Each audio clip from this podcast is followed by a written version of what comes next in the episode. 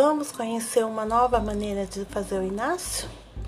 Sejam bem-vindos ao novo